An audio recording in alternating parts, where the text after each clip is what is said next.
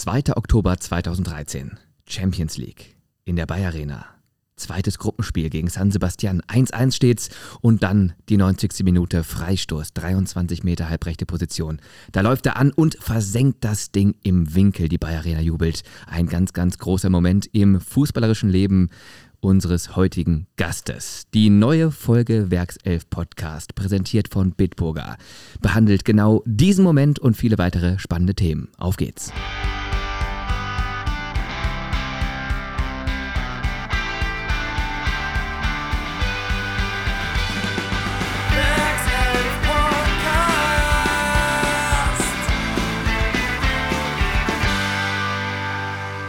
Der Werkself Podcast. Auf ein Bit mit Jens Hegeler. Hallo Jens. Hallo, grüß dich. Ja, schön, dass du da bist. Wie geht's dir? Danke, dass ich da sein darf. Äh, ja, mir geht's gut soweit. Äh, den Umständen entsprechend würde ich sagen. Ich bin zumindest gesund und munter und äh, voller Vorfreude auf diesen Podcast. Das sind schon mal beste Bedingungen. Dein erster Podcast? Ich glaube ja, ehrlich gesagt. Ich bin mir nicht ganz sicher, äh, ob ich mal irgendwann einen mitgemacht habe vielleicht, aber nee, ich bin meines wäre der erste, ja. Also der erste bewusste auf jeden Fall. Der erste bewusste, ja, wenn man es irgendwo bei irgendwelche kleineren Sachen, sage ich mal. Ich darf dir, ja, kann man noch machen, noch recht herzlich nachträglich zum Geburtstag gratulieren, zum 34. 22. Januar. Bisschen feiern können, trotz der Pandemie.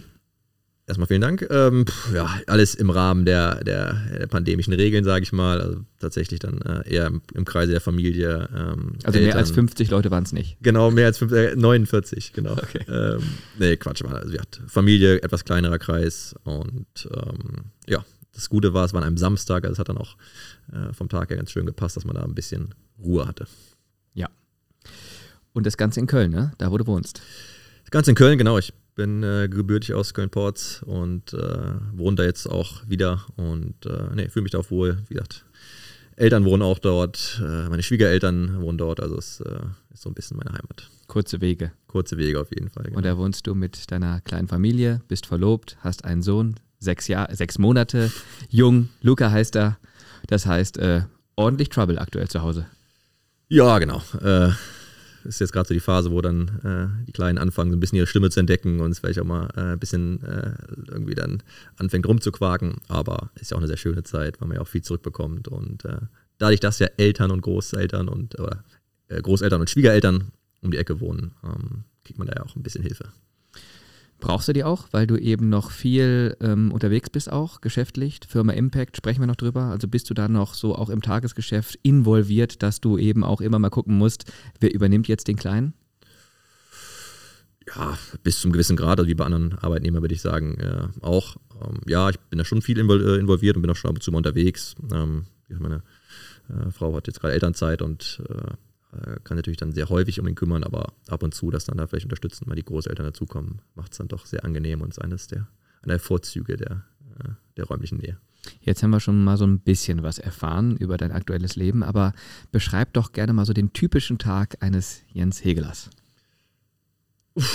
Ja, tatsächlich habe ich meistens jetzt mit dem Kleinen das Morgenslot. Also so irgendwie, ich sag mal, um äh, spätestens sieben wird er wach und dann wird er erstmal mich übergeben quasi, weil ja doch dann äh, meine Frau dann doch nachts äh, mit, mit dem Stillen eingebunden ist. Ähm, genau. Bin dann der Bespaßung des Kleinen erstmal zuständig morgens.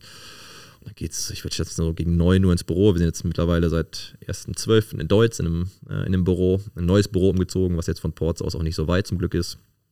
Genau, dass ich da so gegen 9 Uhr hingehe und bin dann eigentlich den, äh, beim normalen Arbeitstag den Tag im Büro.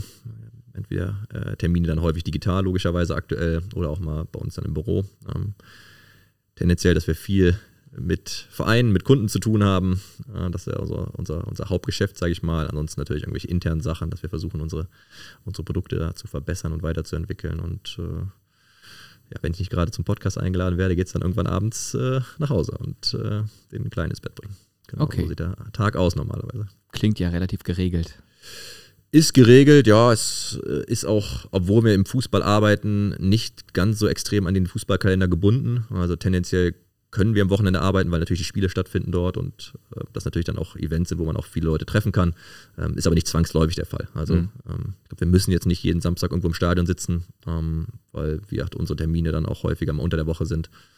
Ähm, und das ist, empfinde ich jetzt durchaus als Luxus. Ich äh, ja, habe es ja auf der anderen Seite auch erlebt, wie es ist dann als Spieler, wenn du jedes Wochenende unter, unterwegs bist und ähm, da doch dann sehr an diesen Kalender natürlich gebunden bist. Da kannst du ja nicht einfach jetzt mal Urlaub einreichen und sagen, ich möchte jetzt mal zwei Wochen wegfahren während der Saison. Ähm, und das ist natürlich jetzt ganz angenehm, dass das, dass das doch möglich ist. Mhm.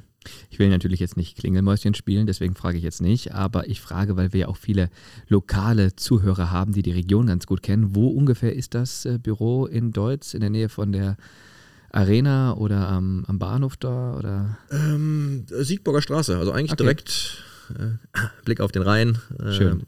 Etwas, etwas repräsentativer, weil der Blick ganz schön ist. Wie gesagt, viele Mitarbeiter kommen eher äh, aus der rechtsrheinischen Seite, deswegen ist es für alle Mitarbeiter äh, besser zu erreichen. Ähm, ja, es hat ein paar strategische Vorteile, dass halt nach Leverkusen schnell ist, äh, nach Köln rein auch schnell.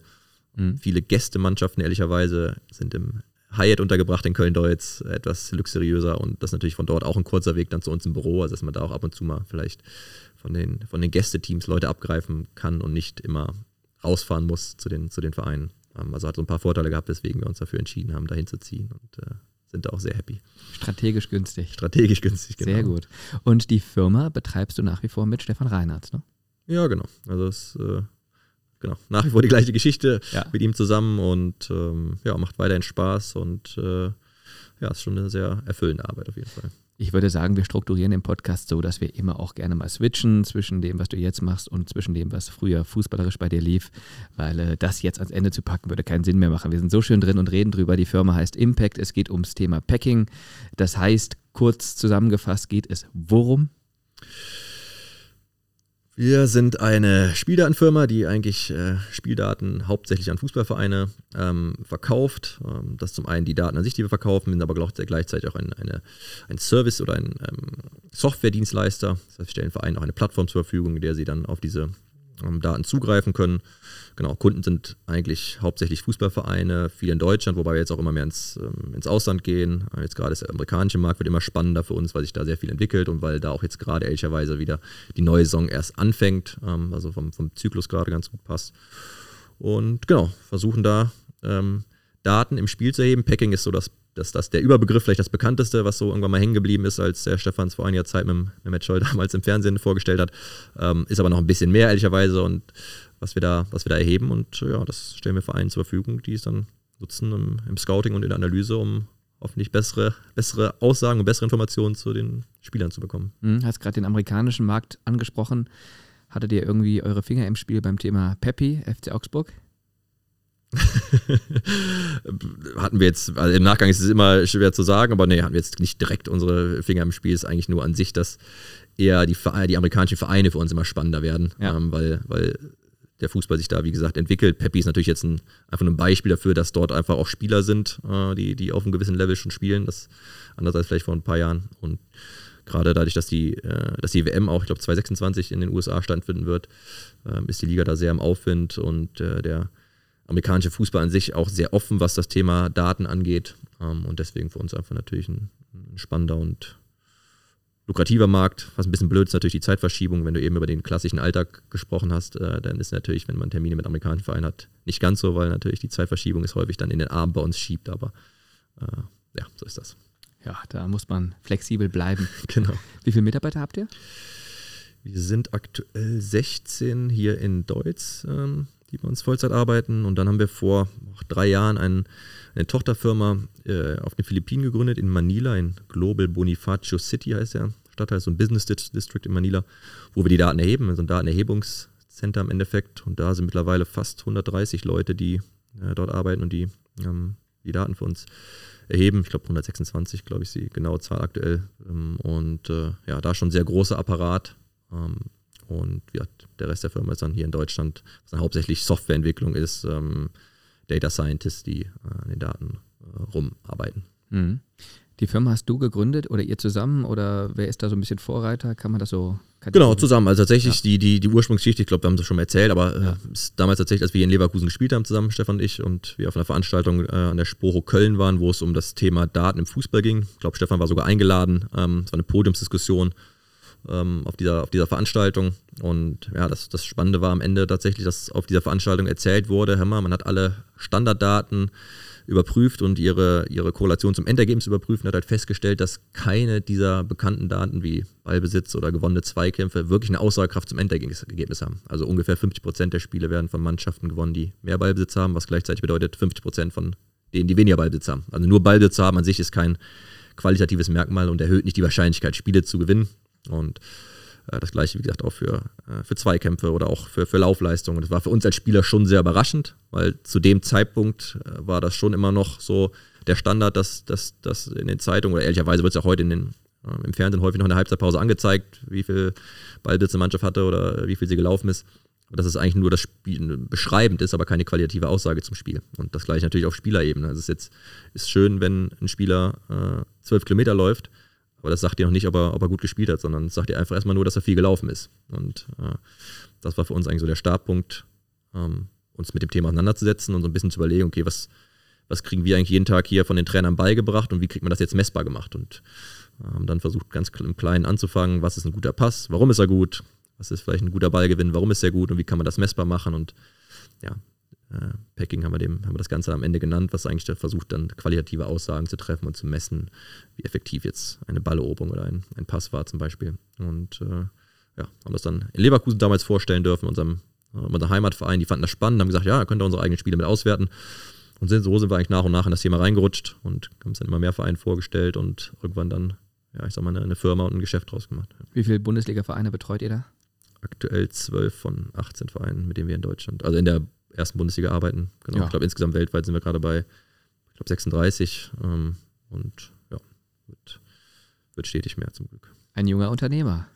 Glückwunsch dazu. Ja, ja, ich meine, 34 und dann schon dieses Kundenklientel und in dieser Geschwindigkeit, wie man es dann hochgezogen hat, das ist doch schon sehr beachtenswert, finde ich. Äh, worauf sollte der Zuschauer denn im Stadion achten, wenn nicht auf Ballbesitz? Zum Beispiel. Also, dass wir es vielleicht hinbekommen, dass nach dem Podcast die Leute ein Fußballspiel anders betrachten, wenn sie ins Stadion gehen. Das wäre doch mal eine Challenge. Ja, das wäre tatsächlich eine Challenge. Ist natürlich jetzt hier so im Podcast, das in zwei Sätzen zu erklären, äh, nicht so ganz, äh, ganz einfach. Ähm, Stefan hat es ja damals, glaube ich, mit Mehmet versucht, im Fernsehen mit ein paar Grafiken das auch zu machen und trotzdem war es da auch nicht so ganz leicht. Äh, ich sag mal, die Grundlogik von Packing ist ja, dass wir erstmal sagen, der, der, Gegner ist das Problem und du musst am Gegner vorbeikommen. Und das versuchen wir eigentlich in jeder Aktion messbar zu machen. Und das plakativste Beispiel ist natürlich der Pass, dass wir nicht gucken, ist jetzt ein Pass angekommen ähm, und das ist jetzt gut oder schlecht, sondern dass wir gucken, okay, hat der mit diesem Pass Gegner überspielt? Hat der, äh, der Innenverteidiger vielleicht an den gegnerischen Stürmern vorbeigespielt zu seinem Mittelfeldspieler oder noch eine Linie weiter? Und das einfach messbar zu machen, wie viel Gegner sozusagen aus dem Spiel genommen werden. Das müssen jetzt aber nicht unbedingt immer Pässe sein. Es können logischerweise auch irgendwie, klar, ein Dribbling sein, was jetzt vielleicht am äh, eindrücklichsten ist. Es können aber auch Balleroberung sein, also wie viel Gegner nimmt ein Spieler durch seine Balleroberung aus dem Spiel. Wir haben da Golo Kante oder vielleicht hier früher die Benders, die dann extrem viele Balleroberungen erzeugt haben und durch diese Balleroberung aber auch Gegner aus dem Spiel genommen haben, also sehr spannende Pressing-Situationen hatten. Ähm, und das versuchen wir eigentlich messbar zu machen und das würde ich, würde ich äh, ja, vielleicht auch dem Zuschauer empfehlen, da vielleicht ein bisschen drauf zu achten, äh, ob nicht nur ob der Pass angekommen ist, sondern ob der Ball äh, jetzt vielleicht mit dem Pass auch Gegner überspielt worden, weil dann ist es meistens ein guter Pass gewesen. Mhm. Die Denkstruktur bei dir ganz klar. Kannst du dann so noch überhaupt ganz normal ein Fußballspiel gucken? Oder denkst du immer in diesen Strukturen, wenn du ein Spiel auf der Tribüne siehst? Also bist du nur Experte oder auch mal Fan, einfach mal Fußball, ja, Enthusiast mit einem Bier in der Hand? So, sowohl als auch, klar, ich gucke auch gerne mal die Konferenz und äh, die Konferenz ist ja jetzt nicht nichts, was man guckt, wenn man, wenn man jetzt bewusst ein Spiel schauen will, sondern weil man einfach irgendwie Fußball genießen möchte und die, die Highlights dieser, dieser Fußballspiele. Ähm, also beides ähm, kommt darauf an. Klar, man, man achtet auf gewisse Dinge vielleicht ein bisschen mehr, man weiß gewisse Dinge einfach mehr wertzuschätzen als früher, dass man irgendwie jetzt Kai Havertz, der dann wahnsinnig gut sich zwischen den Ketten zeigt und als Passempfänger da irgendwie einen großen Wert äh, für sein Team erzielt, dass man das jetzt einfach mehr zu schätzen weiß. Ähm, und ähm, das, das passiert schon, aber trotzdem kann ich auch ein Spiel genießen und mich genauso mitreißen lassen, äh, wenn es emotional wird und in der Schlussphase das Tor fällt, dann freut mich das genauso und äh, doch, doch, das, äh, da bin ich schon noch Fan. Apropos Fan sein und Stadion. Wir sitzen jetzt hier im Stadion beziehungsweise in einer Stadion-Lounge, die schön schöne Fensterfront hat. Das heißt, wir können in die Bayer Arena gucken, auf den grünen Rasen. Wenn du das so siehst, was, was kommt dann bei dir hoch? Was regt das in dir? Ja, erstmal freut es mich. Er sieht schon sehr spannend aus. Hier wird ja hier gerade der Rasen so ein bisschen beleuchtet mit so äh, Wärmestrahlern. Sieht, äh, hat schon was äh, sehr Eindrückliches. Ich habe ja sehr viele gute Erinnerungen an die an die Zeit in Leverkusen an das Stadion. Äh, deswegen, nee, ist immer sehr schön, hier zurückzukommen. Ich finde das Stadion auch immer nach wie vor einfach ein sehr, sehr schönes Stadion, ehrlich gesagt. Und äh, ja, ist, äh, nur positive Assoziationen, würde ich sagen. Bist du noch ab und zu hier bei Spielen oder eher seltener? Nö, doch schon, doch schon regelmäßig, äh, weil ja, man kennt ja auch noch viele, ehrlich gesagt, im Verein, die hier, die hier, die hier arbeiten. Und äh, klar, also man, ja, haben wir schon auch beide äh, nicht nur eine berufliche Verbindung, sondern auch eine emotionale Verbindung. Jetzt äh, Stefan dann auch und ich auch logischerweise zu Bayer. Und nee, also wir sind schon häufiger mal bei Spielen da und gucken uns die auch gerne hier an, weil man sich auch Leverkusen immer sehr, sehr gerne oder sehr gut anschauen kann. Von daher äh, freuen wir uns, wenn es da gut läuft, so wie, wie aktuell, ehrlich gesagt.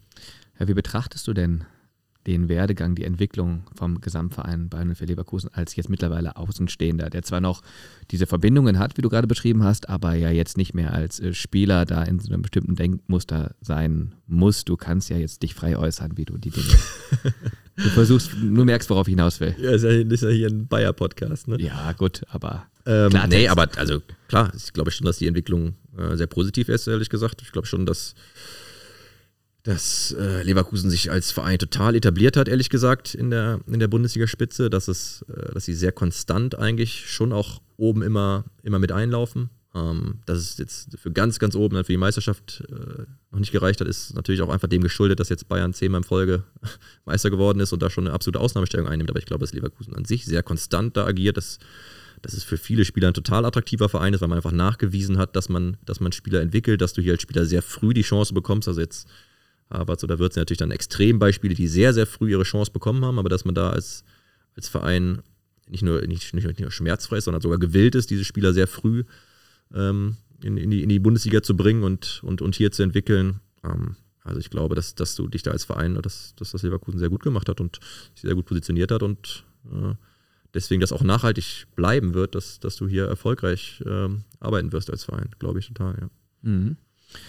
Also der, der positive Weg, den du ja auch noch kennst aus deiner aktiven Zeit, der hat sich weiterentwickelt. Das nehme ich einfach mal so als Konsens raus. Da bist du auf jeden Fall zufrieden mit der Vereinsentwicklung und ähm, beobachtest, wie gesagt, im Stadion, aber auch viel auf dem Bildschirm Fußball. Ne? Also das ist ja wirklich so, ich glaube, ich weiß jetzt nicht, ob das immer noch so ist, weil ihr auch eure Mitarbeiter habt, aber nochmal zurück zur Firma, da muss man ja auch permanent im Internet recherchieren, gucken, hier nochmal ein Livestream, da nochmal irgendwelche Aufzeichnungen, oder? Ja, klar. Also ich glaube, wir werden jetzt aktuell 40 Ligen aus, ähm, in, in, in, äh, in denen wir quasi Daten erheben. Ähm, logischerweise guckt jetzt nicht jedes Spiel selber, aber ähm, muss natürlich schon irgendwie so ein bisschen Gefühl dafür haben, wenn wir jetzt über die USA sprechen, muss natürlich auch ein bisschen Gefühl dafür haben, okay, wie, wie, wie, wie war es denn in der MLS letztes Jahr, wie, welche Mannschaften gibt es denn da, die spannend sind. Ähm, sollte schon so ein bisschen einen Blick haben, aber also das macht mir auch gerne. Ich bin ja schon noch gerne im Fußball zu Hause und äh, verfolge gerne andere Ligen und andere Teams, deswegen ähm, das schon Spaß und ist jetzt nichts, was ich äh, als nervig empfinde. Im Gegenteil. Mhm. Hast ja selber auch eine Menge gesehen, äh, in Leverkusen gespielt, in Nürnberg, bei Hertha BSC Berlin, dann am Ende nochmal in England, da sprechen wir natürlich drüber. Ähm, aber klar, Fokus ganz klar auf die Zeit von dir bei Bayern 04 Leverkusen. Ähm, wenn du an eine aktive Spielerzeit bei Bayern 04 denkst, an was denkst du da zuerst? Erstmal war es äh, eigentlich an zwei, ehrlicherweise, an zwei Erlebnisse. Äh, logischerweise das, das Weißtor, was wir schon als, als Thema zum Geburtstag vielleicht auch kurz hatten, weil es natürlich für mich ein absolutes Highlight war. Ähm, mhm. Auf den sozialen Netzwerken muss ich ganz kurz dazu sagen, da haben wir es zu deinem Geburtstag bespielt, für alle, die sich jetzt fragen, wie jetzt was. Also am 22. Januar, da wurde das nochmal in Erinnerung gerufen. Da hast du auch ein Interview nochmal dazu gegeben, ne? Genau. Ja, ja genau, dann, ja. Genau, und äh, zweite tatsächlich, wir sind mit der U19 damals deutscher Meister geworden. Ist jetzt schon sehr, sehr lange her, aber ich weiß gar nicht, ob die U19 damals nochmal danach, oder seitdem nochmal deutscher Meister geworden ist. Ich glaube es ehrlich gesagt nicht. Ähm, und an damals schon, glaube ich, einen sehr, sehr guten Jahrgang ähm, und haben das Finale dann auch hier in der Bayer Arena witzigerweise gespielt, vor damals, ich glaube, 22.500 Zuschauern. Das war damals die Bayer Arena, war da ausverkauft zu dem Zeitpunkt. Das war noch bevor hier der Oberrang aufgestockt wurde haben gegen Bayern München gespielt. Ähm, Bayern hatte damals schon auch so eine goldene Generation mit Groß, Müller, Badstuber in, in, in, in der U19. Wir hatten selber auch eine sehr gute Mannschaft äh, mit, ja, Stefan war damals äh, mit, mitgespielt. Äh, Kim Falkenberg, der jetzt hier als, äh, als Chefscout im Verein agiert, äh, Bastio Chipka. Also wir hatten echt viele, viele Spieler, die später äh, dann irgendwie den Weg im Profifußball gefunden haben und ja, konnten das Spiel in der Verlängerung dann äh, für uns entscheiden 2-1 und äh, ja, ist eigentlich so das zweite Highlight, auch wenn es schon sehr weit zurückliegt und fast noch eher die Jugendzeit beschreibt, aber auf jeden Fall auch ein Moment, den ich, Was auch der einzige Titel ist, ehrlicherweise, den ich in meinem Leben geholt habe. Aber ein ganz besonderer, wenn man das jetzt auch so hört. Ich meine, so ein A-Jugendfinale vor 22.500 Zuschauern, das hat auch Seltenheitswert. Ja, total. Und es war auch genau da für uns als Spieler das erste Mal überhaupt vor so einer Kulisse zu spielen. Ähm, ja. Später als Profi kommt das vielleicht häufiger vor, aber als Jugendspieler in meinem Leben nie noch, äh, vorher noch nie vor so einer Kulisse gespielt. Und das war auch schon natürlich dann sehr beeindruckend. Ähm, es war im Sommer, es war ein Wahnsinnswetter und dann, wie gesagt, hier zu Hause gegen Bayern. Äh, ich glaube, es war auch nicht, hat der Verein nicht damit gerechnet, dass so viele Leute kommen zum Jugendspiel. Ähm, und ja, dementsprechend war es umso schöner, dass wir das dann auch das Spiel drehen konnten und dann am Ende auch 2-1 gewinnen konnten und dann auch äh, Meister geworden sind. Ja. Weißt du noch, wer die Torschützen waren damals? Auf Bayern-Seite witzigerweise Thomas Müller und auch wirklich in einer total klassischen Thomas Müller-Szene. So im richtigen Moment läuft er in die Tiefe, kriegt den Ball in die Tiefe, ist allein vom Torwart, umkurvt den Torwart und schießt das Tor. Also so dieses, dieses Raumverhalten, was ihn ja dann später zum Raumdeuter hat werden lassen, hat er auch da in dem Spiel äh, gezeigt. Und bei uns schießt äh, Bastian Chipka tatsächlich das 1-1, im rechten Fuß witzigerweise, obwohl er Linksfuß ja ist.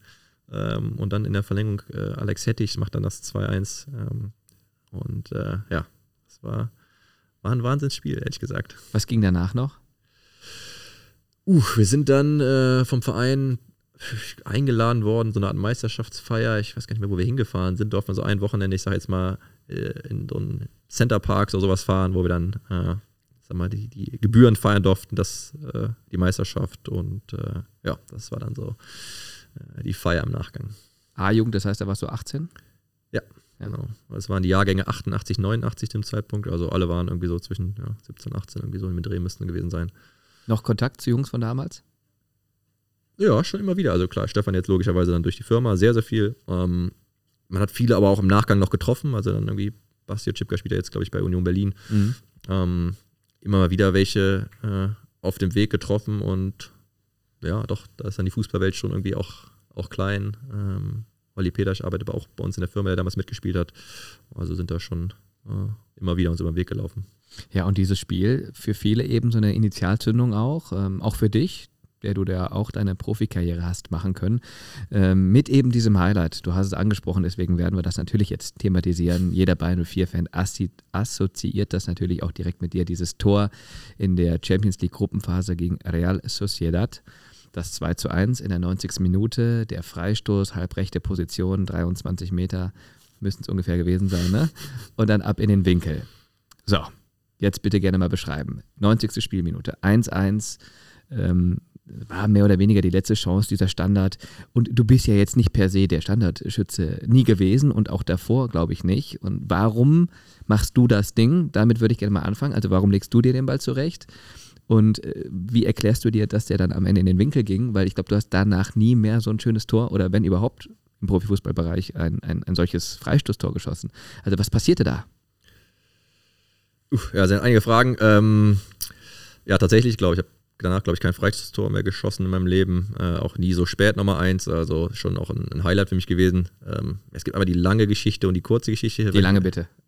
Mit möglichst viel Details. Okay, die, die lange Geschichte. Ja, äh, also tatsächlich, genau, eigentlich war ich nicht der klassische Freistoßschütze. Ich, nach, nach meinem persönlichen Dafürhalten hatte ich eigentlich eine vernünftige Schusstechnik, also hatte mich schon auch früher mal dazu berufen gesehen, irgendwie mal einen Freistoß, äh, Freistoß zu schießen. Hm, habe da aber dann vielleicht auch nicht das Standing oder äh, vielleicht war es auch nur eine falsche Selbsteinschätzung, aber ich habe ja, natürlich wenig Freistöße geschossen.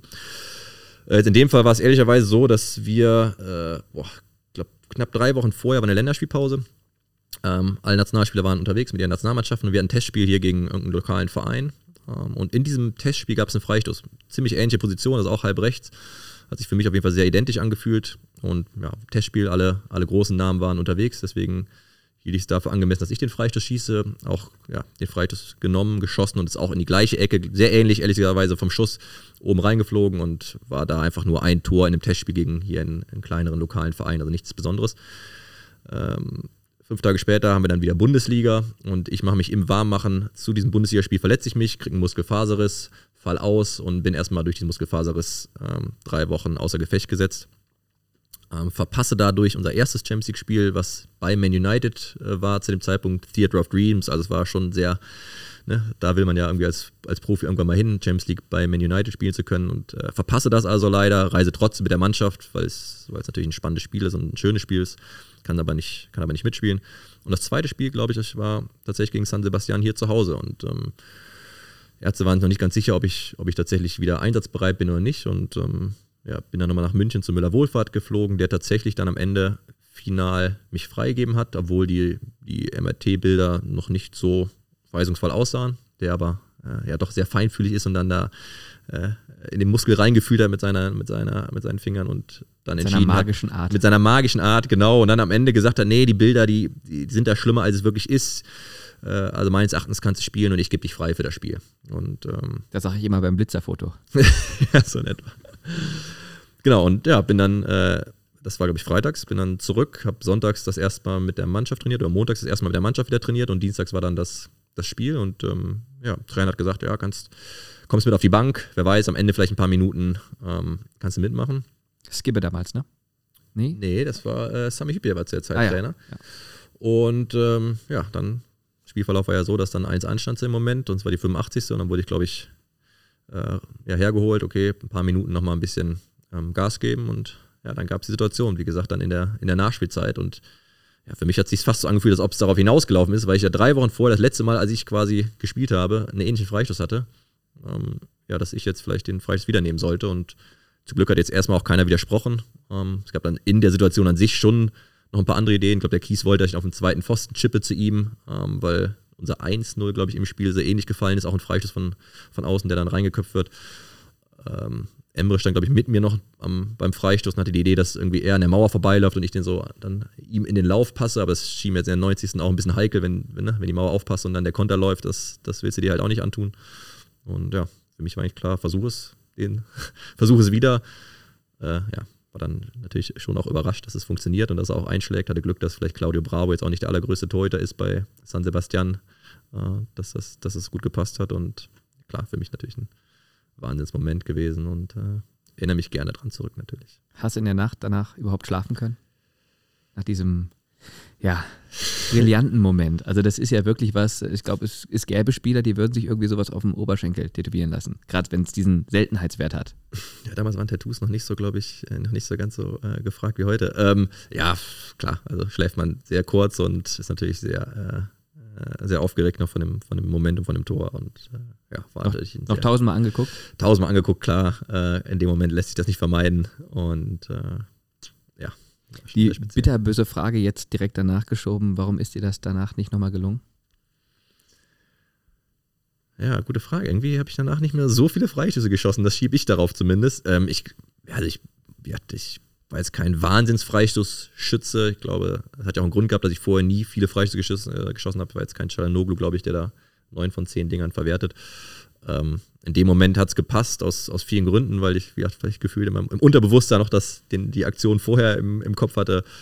Äh, aber ja, es äh, zeigt ja dann auch, wenn ich danach nicht mehr besonders viele Freistöße geschossen habe, dass das wohl auch eine gewisse Portion Glück dann dabei gewesen sein muss. Sonst äh, hätte ich es nochmal wiederholen können. Aber ja, immerhin einmal zumindest.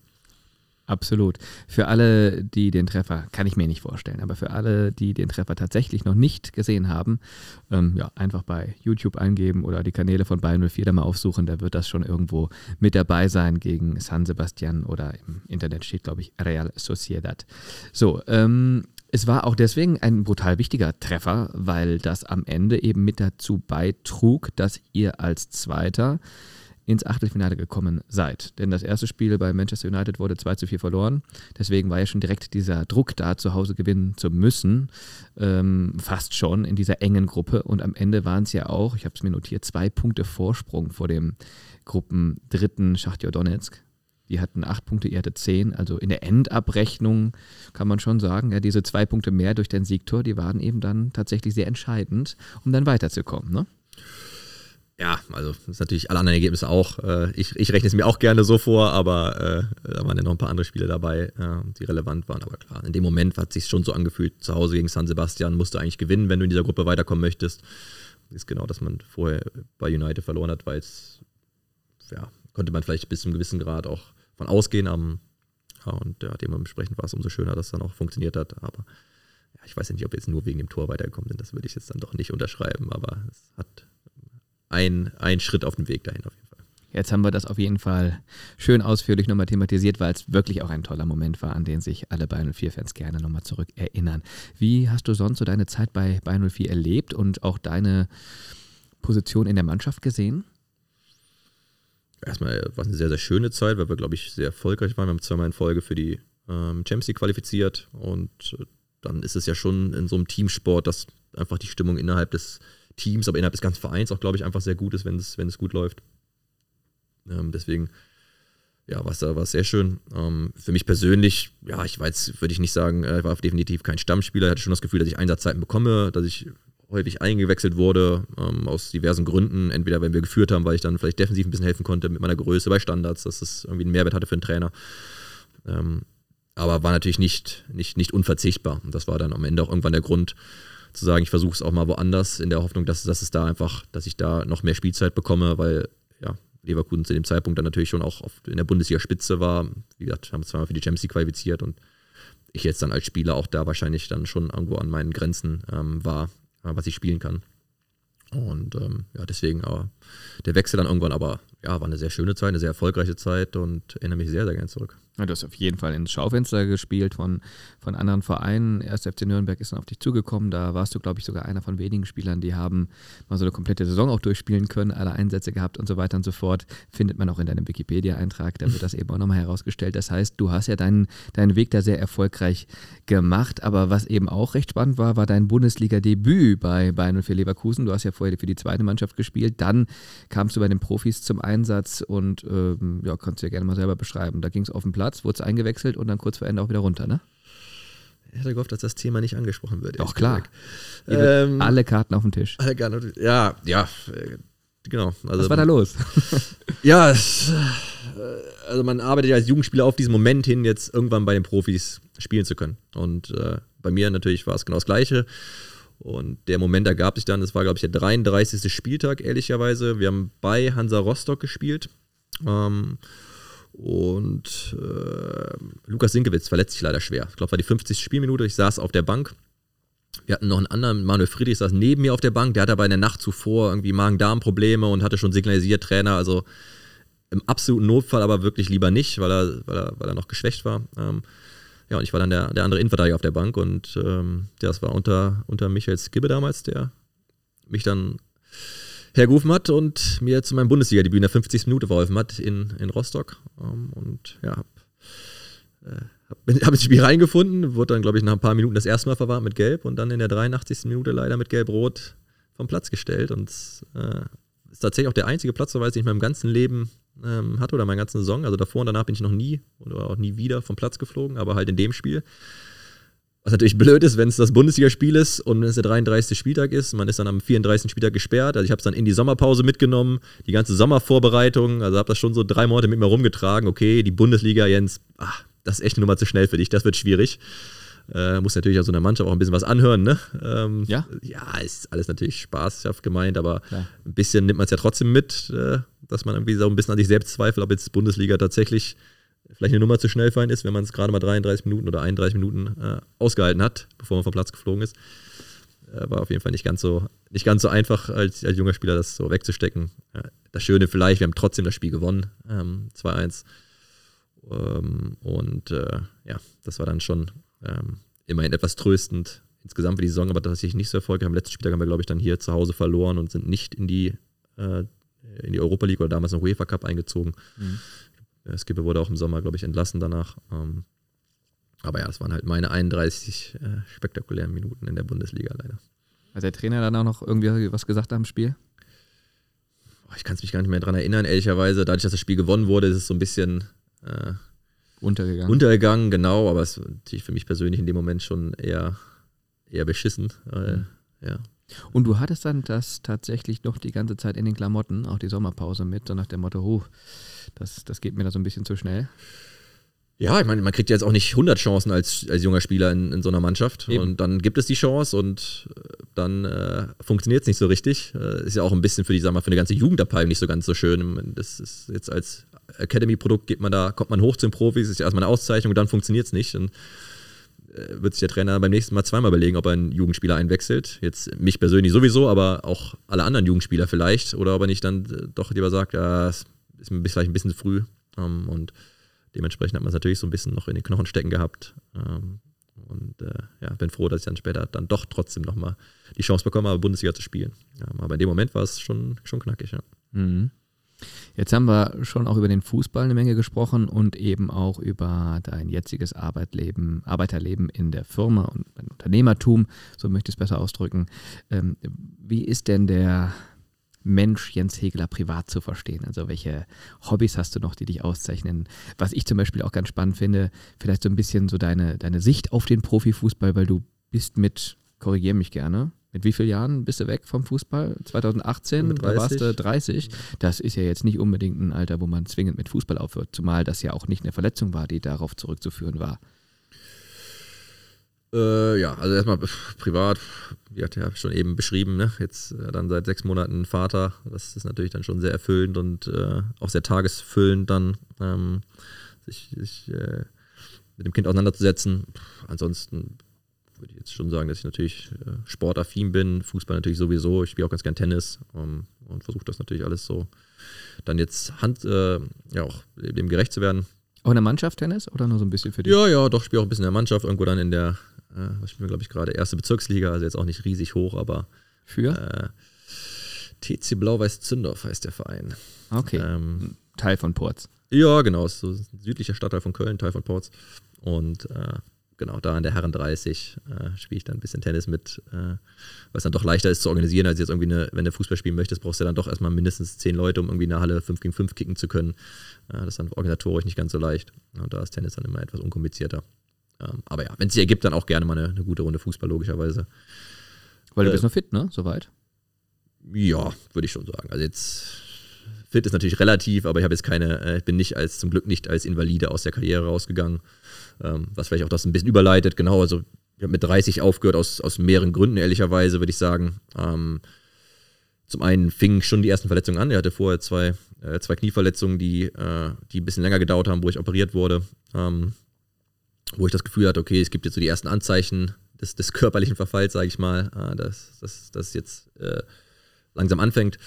Das zweite war tatsächlich, ich hatte mir diesen Traum im Ausland zu spielen schon auch erfüllt, war dann zuletzt in, in, in Bristol in, in, England und jetzt ging es mehr so in das Thema rein, okay, langsam würden wir vielleicht doch wieder nach, nach Deutschland zurück wollen. Auf welchem Level kriege ich hier überhaupt noch Angebote in Deutschland ähm, und kriege ich dann die Sachen, die ich auch wirklich noch spannend finde. Und äh, das dritte war dann tatsächlich einfach mit der, dass ich die Firma schon bis dahin gut entwickelt hatte. Der Stefan hat ja ein bisschen früher aufgehört mit Spielen ähm, und dass die Firma langsam so groß wurde, dass, dass, ja, dass, dass, wir, dass wir Leute einstellen mussten, dass ähm, es inhaltlich auch Sinn macht, okay, vielleicht jetzt den, das, das Ende selber zu wählen und dann Vollzeit in die Firma reinzugehen, anstatt jetzt noch zu versuchen, irgendwie nochmal zwei, drei Jahre irgendwo äh, hinten dran zu hängen, aber emotional vielleicht schon nicht mehr so 100% bei der Sache zu sein, weil man dann doch Themen in der Firma gerne machen möchte. Und ja, das alles zusammen hat sich dann so angefühlt, dass ich äh, ja, mit Fußball aufhöre und äh, wie gesagt bei Impact dann bei uns in der Firma arbeite. Mhm, weil mit Stefan Reinhardt hatten wir auch schon mal einen Podcast. Könnt ihr auch gerne nochmal nachhören. Werkself Podcast Folge keine Ahnung. Ist auf schon ein bisschen her. Muss man ein bisschen recherchieren, aber findet man auf jeden Fall. Und da habe ich ihn natürlich auch gefragt, warum er so früh mit dem Fußball aufgehört hat. Da war das ja so ein Stück weit das gleiche Thema. Und er sagte auch, das wurde mir einfach mal irgendwann langweilig. Also immer das Gleiche in der Kabine, immer diese gleichen Muster, Abläufe und so weiter und so fort. Ich hatte einfach Lust auf ein neues Abenteuer, weil der Profifußball hat mich gelangweilt. Auch so eine Aussage, die man jetzt nicht so oft hört. Aber ja. da kannst du ein bisschen nachfühlen also ganz so, so schlimm war es bei mir definitiv nicht. Also ich habe es schon, ich mag's, hab's schon gerne gemocht. Ich habe schon gerne Fußball gespielt. Ich habe es auch gerne gemocht, in der Kabine zu sein und äh, die, die Abläufe da zu haben. Ich fand es witzig und äh, das ist auch Teil des, des Reizes des Jobs. Klar, spielt sie gerne Fußball, aber auch so diese, die Stimmung, die so in so einer Gruppe dann herrscht. Ähm, aber ja, ich kann schon nachvollziehen, dass wenn du das jetzt zehn Jahre gemacht hast ähm, und in seinem Fall gab es auch die Alternative, dann äh, in die sozusagen in der, in der Firma zu arbeiten und an dem Thema weiterzuarbeiten und äh, kann schon nachvollziehen, dass, dass er dann für sich etwas früher entschieden hat, das jetzt lieber äh, den ganzen Tag über zu machen, als immer Fußball zu spielen. Und äh, muss man dann akzeptieren. Wie gesagt, ich, ja, ich ganz so hart habe ich es jetzt für mich nicht empfunden. Ähm, aber ähm, für die Firma war es auf jeden Fall gut, dass er früher aufgehört hat. Mhm. Okay. Hast gerade gesagt, Tennis ist etwas, was dich auch begeistert. Wo ist da noch deine größte Schwäche? Beidseitige Rückhand oder doch nochmal so ein bisschen an der Vorhandstärke? Was, was muss da noch so ein bisschen Ja, alles so ein bisschen werden. tatsächlich. Also ich äh, bin ja etwas länger, sage ich mal. Äh, ich spiele dann schon auch viel Surfen Volley tatsächlich, was jetzt ungewöhnlich ist auf der Asche, aber was, was einfach dem geschuldet ist, dass ich durch die Größe natürlich einen vernünftigen Aufschlag habe und irgendwie auch eine vernünftige Reichweite am Netz. Mhm. Und aber auch natürlich, weil ich versuche, die Grundlinienduelle ein bisschen kürzer zu halten, weil genau die Themen, also ich, die Rückhand ist jetzt nicht so richtig stabil, habe ich das Gefühl. Also bei längeren Ballwechseln wird die sehr fehleranfällig. Mit der Vorhand kriege ich auch nicht so richtig Druck erzeugt. Ähm, also deswegen versuche ich das eher die Ballwechsel kurz zu halten. Also schnell ans Netz. Schnell ans Netz, genau. Attackieren, Gegner unter Druck setzen. Äh, quasi äh, Pressing spielen im Tennis. Okay, hast du schon so ein bisschen so dein Image dann auch in dieser Riege, in dieser Klasse, wo man sagt, ach, der geht immer schnell ans Netz? Ja, in der Riege, also in der Klasse nicht, aber vielleicht im Verein. Also ich glaube ja, jetzt schon, okay. dass so im Verein, wenn, jetzt, wenn ich mit Leuten spiele, dass sie schon wissen, dass das tendenziell meine, mein Stil ist. Auch viel Doppel? Ja, sehr gerne sogar. Ja, okay. genau, weil natürlich das äh, den, den Stärken entspricht. Genau, ähm, wollte gerade sagen. Und es natürlich leichter macht. Ähm, ja. genau. Problem beim Doppel ist natürlich, dass jetzt eigentlich so richtig auspowert. Also wenn du jetzt nur Doppel spielst, dann ist das jetzt mehr Reaktionsschnelligkeit. Mehr Reaktionsschnelligkeit, genau. Jetzt so, was die physische Belastung angeht, ist das jetzt nicht so. Aber Golfen gehst du nicht? Nee, so schlimm ist es noch nicht. Also, so schlimm ist es noch nicht. Wobei in England tatsächlich haben sehr viele Golfspieler, sind immer nach jedem Training, glaube ich, 50 Prozent der Mannschaft auf den Golfplatz gegangen. Das ist ja schon Usus. Ähm, ja, aber, äh, aus der Mannschaft? Ja, war schon so ein, ja, ist ein sehr Sport, den man gut machen kann nach dem Training, weil er halt eben nicht so anstrengend ist. Äh, mhm. Man ist trotzdem draußen. Also bevor du jetzt an die Playstation nicht setzt, dann geh vielleicht lieber an den, an den Golfplatz oder auf den Golfplatz. Ähm, ja, aber es ist jetzt.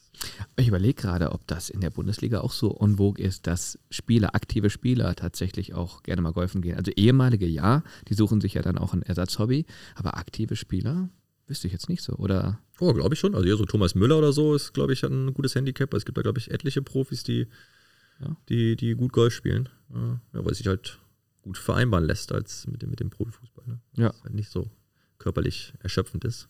Man kann gut abschalten. Kann gut abschalten, ja. Ich, ich finde Golf auch interessant, ist mir aber jetzt noch einfach, ist einfach sehr, nimmt sehr viel Zeit in Anspruch mhm. und ist jetzt körperlich vielleicht nicht so belastend, aber an sich finde ich Sport jetzt, den Sportgolf auch nicht verkehrt. Ja, okay. Äh, Bristol finde ich auch interessant. Also wir gehen jetzt nicht alle Stationen durch, die du mal bespielt hast. Berlin und so weiter und so fort. Auch alles interessant. In Augsburg war es mal, aber Bristol, da hast du deine Karriere beendet. Und das ist ja auch deswegen vielleicht nochmal äh, ja, eine Geschichte wert, weil es ja das Ausland ist. War es für dich wichtig, am Ende nochmal irgendwo anders zu spielen, außer in Deutschland, um dir vielleicht auch so einen kleinen Lebenstraum nochmal zu erfüllen? Oder wie kam es? Ja, genau aus dem Grund tatsächlich. Mhm. Ja. Also es hat sich schon so angefühlt, äh, als ich in Berlin war, ähm, dass ich jetzt die Bundesliga also mal aus, aus vielen Blickwinkeln gesehen habe. Äh, jetzt dann vielleicht in, äh, in Nürnberg als, als Underdog, in Leverkusen als Top-Team in der Bundesliga und Berlin vielleicht irgendwas dazwischen. Ähm, die Zweitliga hatte ich mit, äh, mit Augsburg bespielt. Also es schien mir jetzt nicht so, als ob es da noch so viel Neues geben könnte und ja, ich fand das Ausland immer spannend, ehrlicherweise. Dann England natürlich im Speziellen, weil es ja dann als Mutterland des Fußballs schon auch ähm, ja, sehr interessant ist. Und ähm, ja, es gab die Anfrage von Bristol, es war dann Championship. Premier League war für mich, glaube ich, nicht mehr drin, ehrlicherweise, bei dem, was ich gespielt habe, zuletzt in Berlin. Ähm, genau, und das war dann, ja, die, die Entscheidung war dann eigentlich relativ schnell, das, das zu machen. Wo liegt Bristol? Im Südwesten von England. Eigentlich sehr schön, liegt. Äh, ich sag mal, am, am Wasser, so ein bisschen versetzt, ehrlicherweise, aber man, man hat schon, kann schon sagen, dass am Wasser liegt, ehrlicherweise. Nicht ähm, so weit von Brighton? Ja, nicht ja. so weit entfernt, genau. Mhm, okay. äh, so äh, nicht weit von der, von der Grenze zu, zu Wales entfernt. Ähm, eine Studentenstadt, äh, sehr jung, hat auch einen eigenen Flughafen, gute Anbindung auch nach, nach Deutschland zu der Zeit gehabt. Ähm, und eigentlich auch ein spannender Verein, ehrlicherweise. Ich spiele schon länger in der Championship. Ähm, wie alle Championship-Vereine natürlich ambitioniert, irgendwann hochzugehen. Das hat leider noch nicht geklappt. Aber ich habe mich da eigentlich sehr, sehr wohl gefühlt im, in der Stadt, aber auch in der Mannschaft, in der, äh, in der Art, wie der Fußball gespielt wurde, war auch eigentlich sehr, äh, sehr ehrlich und sehr, äh, sehr interessant. Deswegen war es eigentlich eine sehr schöne Zeit und kann es auch Spielern ehrlicherweise nur empfehlen, das, das auch mal zu machen. Inwiefern unterscheidet sich die englische Kabine von der deutschen? Von den Charakteren, von den von den Ritualen. ja, also erstmal jetzt in der Championship ist ja natürlich noch was anderes als Premier League. Also jetzt in der Championship waren wir nicht so international, wie vielleicht in der, in der Premier League die Mannschaften sind. Äh, wir hatten dann schon bei uns dann eher äh, die, ich sag mal, äh, Iren, Waliser, Schotten, Engländer im Team. Äh, dementsprechend ist das Englisch, was dort in der Kabine gesprochen wird, auch echt weit weg von dem, was man so auf Netflix kennt. Weil ja. dann die ganzen britischen Akzente dann schon auch echt äh, speziell sind. Hat sich dann schon so, hat schon ein bisschen gedauert, sich da einzuhören. Ähm, Kabine ist, ist ähnlich wie in Deutschland. Ähm, Mehr Alkohol? Ja, wahrscheinlich schon, aber das ist natürlich jetzt auch Championship und vielleicht dann Leverkusen Champions League ist dann vielleicht auch noch nicht so der, die, der richtige Vergleich. Also ich glaube nicht, dass, dass, es, dass es bei Tottenham vielleicht so ist, wie es in Bristol war. Ähm, aber ich fand es sehr, sehr angenehm. Also es hat mir echt Spaß gemacht. Die Championship an sich ist eine total spannende Liga, weil du halt unglaublich viele Spieler hast. Du hast da 24 Mannschaften. Das heißt, du hast 46 Ligaspiele. Im Vergleich zur Bundesliga sind es ja nur 34. Also schon mal einiges mehr. Du hast zwei Pokalwettbewerbe. Ähm, also du kommst echt auf eine brutale Anzahl an Spielen. Ist das und da einfach on vogue oder wird da auch gejammert? Zu viele Spiele und so weiter? Nee, ist eher was, wo man stolz drauf ist. So. Okay. die, selbst die Championship-Vereine sind eher so der Meinung, hey, die, das ist die, die, äh, die, schwerste Liga der Welt, weil du halt so viele Spieler hast. Mhm. Ähm, das Level ist auch ordentlich, ehrlicherweise. Klar, ist noch schon auch ein bisschen englisch, englisch geprägt. Also dieser äh, Kick-and-Rush-Gedanke ist da schon noch ein bisschen stärker vorhanden. In der Premier League gibt es ja, glaube ich, eher weniger, aber ähm, ja, ist einfach eine extrem physische Liga, klar, ähm, die dann durch diese Anzahl an Spielen das einfach noch, noch intensiver auch macht, weil es sich noch anstrengender anfühlt, wenn der wenn du jedes Mal noch nur bei 80 Prozent bist und ins nächste Spiel gehst. Ähm, aber ja, ich fand es sehr spannend doch. Was kannst du uns erzählen oder beziehungsweise den reisefreudigen äh, Zuhörerinnen und Zuhörern dann vielleicht so mitgeben, die Region, was, was kann man da so erleben? Ich meine, außerhalb des Fußballs warst du vielleicht auch hier und da mal unterwegs, hast dir Sachen angeguckt. Äh, beschreib mal so ein bisschen die Gegend. Bristol jetzt speziell oder England? Bristol äh, und Umgebung, da wo du dich halt aufgehalten hast. Ja, ähm, ja, ich fand, also Bristol ist definitiv eine Reise wert. Ist eine schöne Stadt, wie schon eben gesagt, ist eigentlich eine relativ junge Stadt. Ähm, also was das, was das Klientel angeht, was da wohnt, weil es wie gesagt eine Ständenstadt ist, sehr viele junge Menschen dort wohnen. Für englische Verhältnisse auch eine relativ internationale Stadt durch die Uni tatsächlich. Ähm, deswegen würde ich es nicht als klassisch, klassisch britische Stadt irgendwie äh, bezeichnen. Also gibt es im Norden, würde ich schon sagen, äh, äh, britischere Städte. Ähm, liegt am Wasser, ähm, gibt einen schönen, gibt einen schönen Hafen, ähm, so im, im, der ins, so ins Stadtzentrum reingeht. Also ich fand es äh, definitiv eine, äh, eine, Reise wert. Um, ähm, Im Zug ist man ein bisschen mehr als eine Stunde, glaube ich, in London. Das geht auch schnell. Gute Anbindung. Also kann ich nur empfehlen, äh, da mal mhm. nach Bristol zu reisen. Okay. Wo wir bei Reisen sind, hast du irgendwie Lieblingsländer, Lieblingsorte? Bist du schon viel gereist? Hast du noch viele Reisen vor? Also ich glaube, es gibt jetzt wenig Menschen, die, die nicht gerne reisen. Ich würde jetzt auch sagen, das ist klar schon, dass ich gerne reise. Ich habe nach der Karriere, als ich aufgehört habe, dann tatsächlich in Bristol war ich vier Wochen in Australien, ähm, dann Urlaub gemacht, weil es einfach ein, ein, Ort war, an dem ich während der Karriere schlecht hinreisen konnte, weil einfach die An- und Abreise so lang war, dass sich das nicht unbedingt gelohnt hat, in zwei Wochen Sommerpause da jetzt hinzufliegen. Ähm, was sicherlich sehr, ja, sehr eindrucksvoll war, so die Zeit da, da drüben. Ansonsten würde ich sagen, bin ich eher im europäischen Raum äh, unterwegs. Also bin gerne mal in Südfrankreich oder in Italien in südlicheren Gefilden. Ähm, und äh, ja, äh, doch, reise schon da gerne hin. Irgendeine Lieblingsstadt? Lieblingsstadt. Also ich war zuletzt mal in Genua, die hat mir, hat mir, hat mir witzigerweise hat mir Genua gut gefallen. Mhm. Alles, was irgendwie am Meer ist, äh, finde ich schon interessant. Also Städte, die, die direkt am Meer liegen. Das ist ja so wieder in Spanien natürlich dann Barcelona, Valencia oder so, Städte, die äh, ja, direkte Meeranbindung haben, finde ich dann schon sehr reizvoll. Ähm, ja, das würde ich schon sagen. Mhm. Ja gut, Reisen, da steht sicherlich noch einiges aus. Auch dann, wenn es wieder geht, dann mit der Familie, vielleicht wenn der Sohn dann auch so ein bisschen älter ist, muss man ja auch alles erstmal wieder koordinieren. Was hast du denn sonst noch so auf deiner Liste für das, was noch alles kommt bei dir? Was hast du für Pläne, Ziele, Wünsche? Also ich bin da eigentlich nicht so, äh, so weit im Voraus am, am, am Plan. Ähm, wie gesagt, jetzt gerade äh, gibt es das Thema mit der Firma, was das äh, mich natürlich sehr bewegt, was sehr intensiv ist. Wo soll es denn da noch hingehen zum In, Beispiel? Gibt es da so ein Endziel?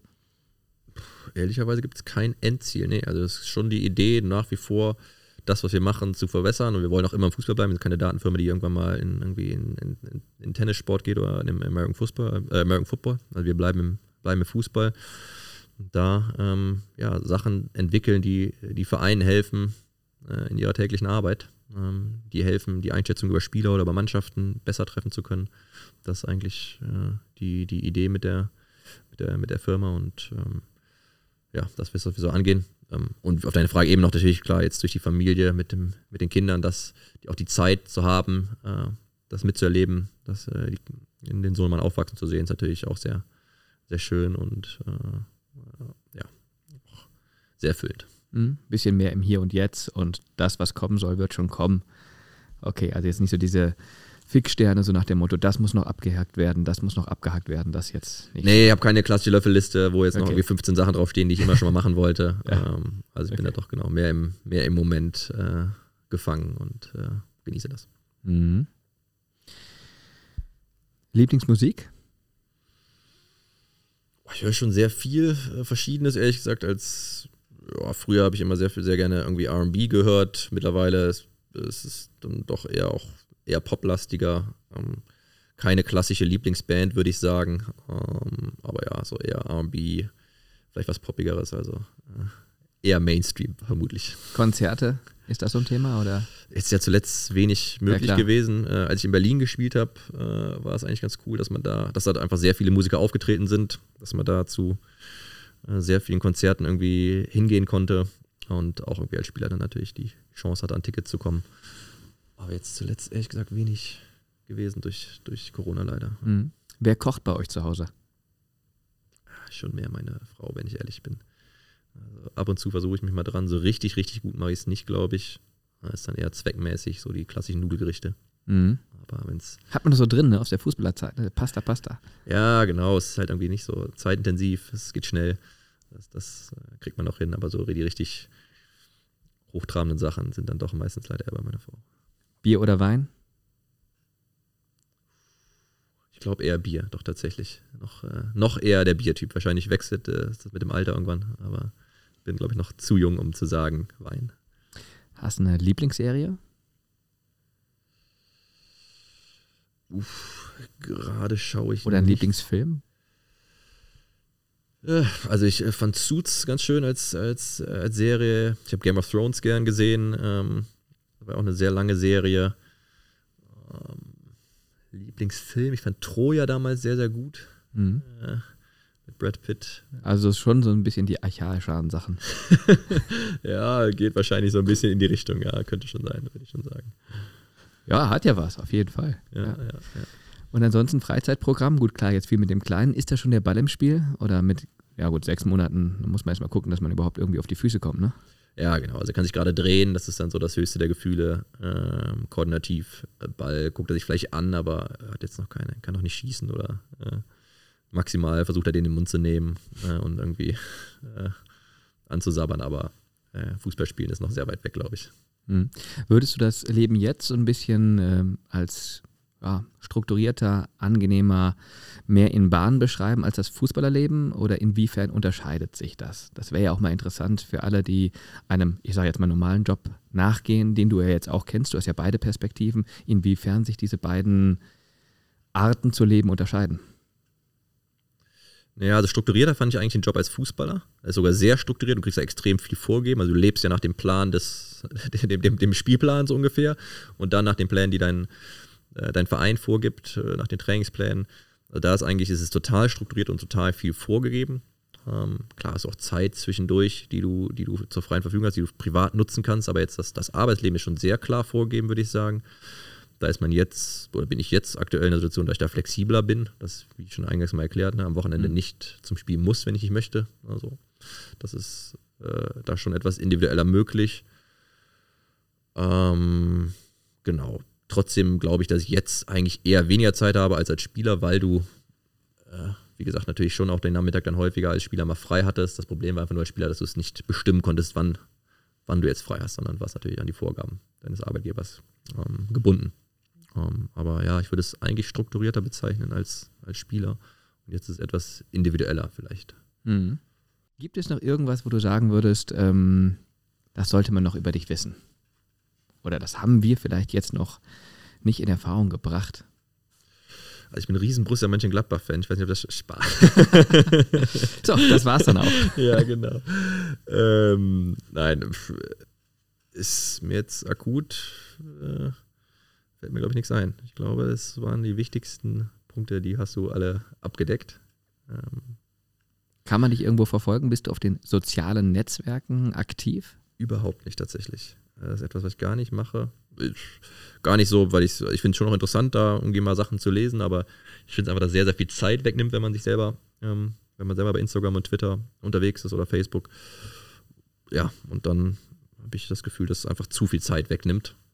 Um, und deswegen bin ich da eigentlich nicht aktiv, nee, gar nicht. Sehr angenehme, konsequente Haltung, aber ungewöhnlich für einen 34-Jährigen. Ja, ich fand es als, als Spieler war ich jetzt auch einfach nicht groß genug, dass, dass ich sag mal, das Interesse da war der Öffentlichkeit, dass ich da also besonders viel von mir preisgebe. Ähm, dann kann es ja auch mal in beide Richtungen gehen. Also es ist natürlich schön, wenn es gut läuft, aber wenn es nicht gut läuft, kann es natürlich auch sehr unangenehm werden in den sozialen Netzwerken. Ich hatte nie das Gefühl, dass ich es jetzt gerne mache und glücklicherweise hatte ich nie das Gefühl, dass ich es machen sollte, weil es mir jetzt hilft, äh, weil, weil einfach das öffentliche Interesse so groß daran ist, dass ich jetzt Dinge von mir preisgebe.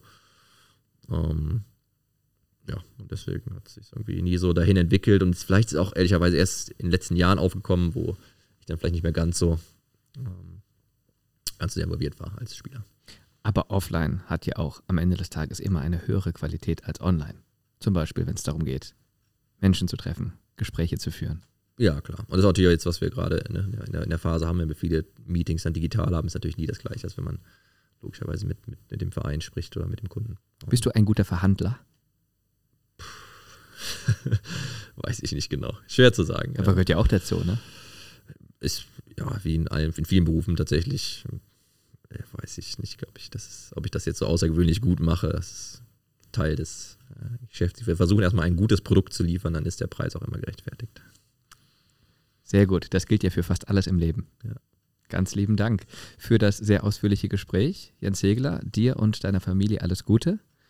Gerne bis bald mal wieder in der Bayer Arena und ähm, ja, bleib schwarz-rot einfach immer schön treu und dann ähm, ja, werden wir sicherlich noch viel Spaß als Bayern 04 Familie mit den Schwarz-Roten haben. Danke, Jens Segler.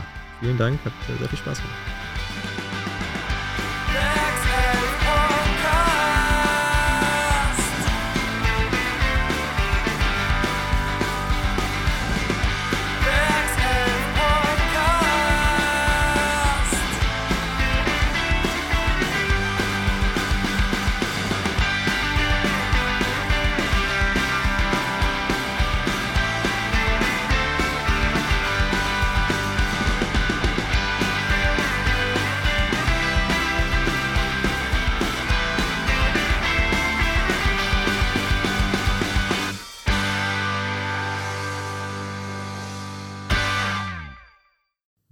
Das war's auch schon wieder auf ein Bit mit Jens Hegeler und auf ein Bit mit dem nächsten Gast geht's demnächst weiter. Erstmal vielen Dank fürs mit dabei sein heute, vielen Dank fürs Zuhören. Bleibt gesund, habt noch einen schönen Tag.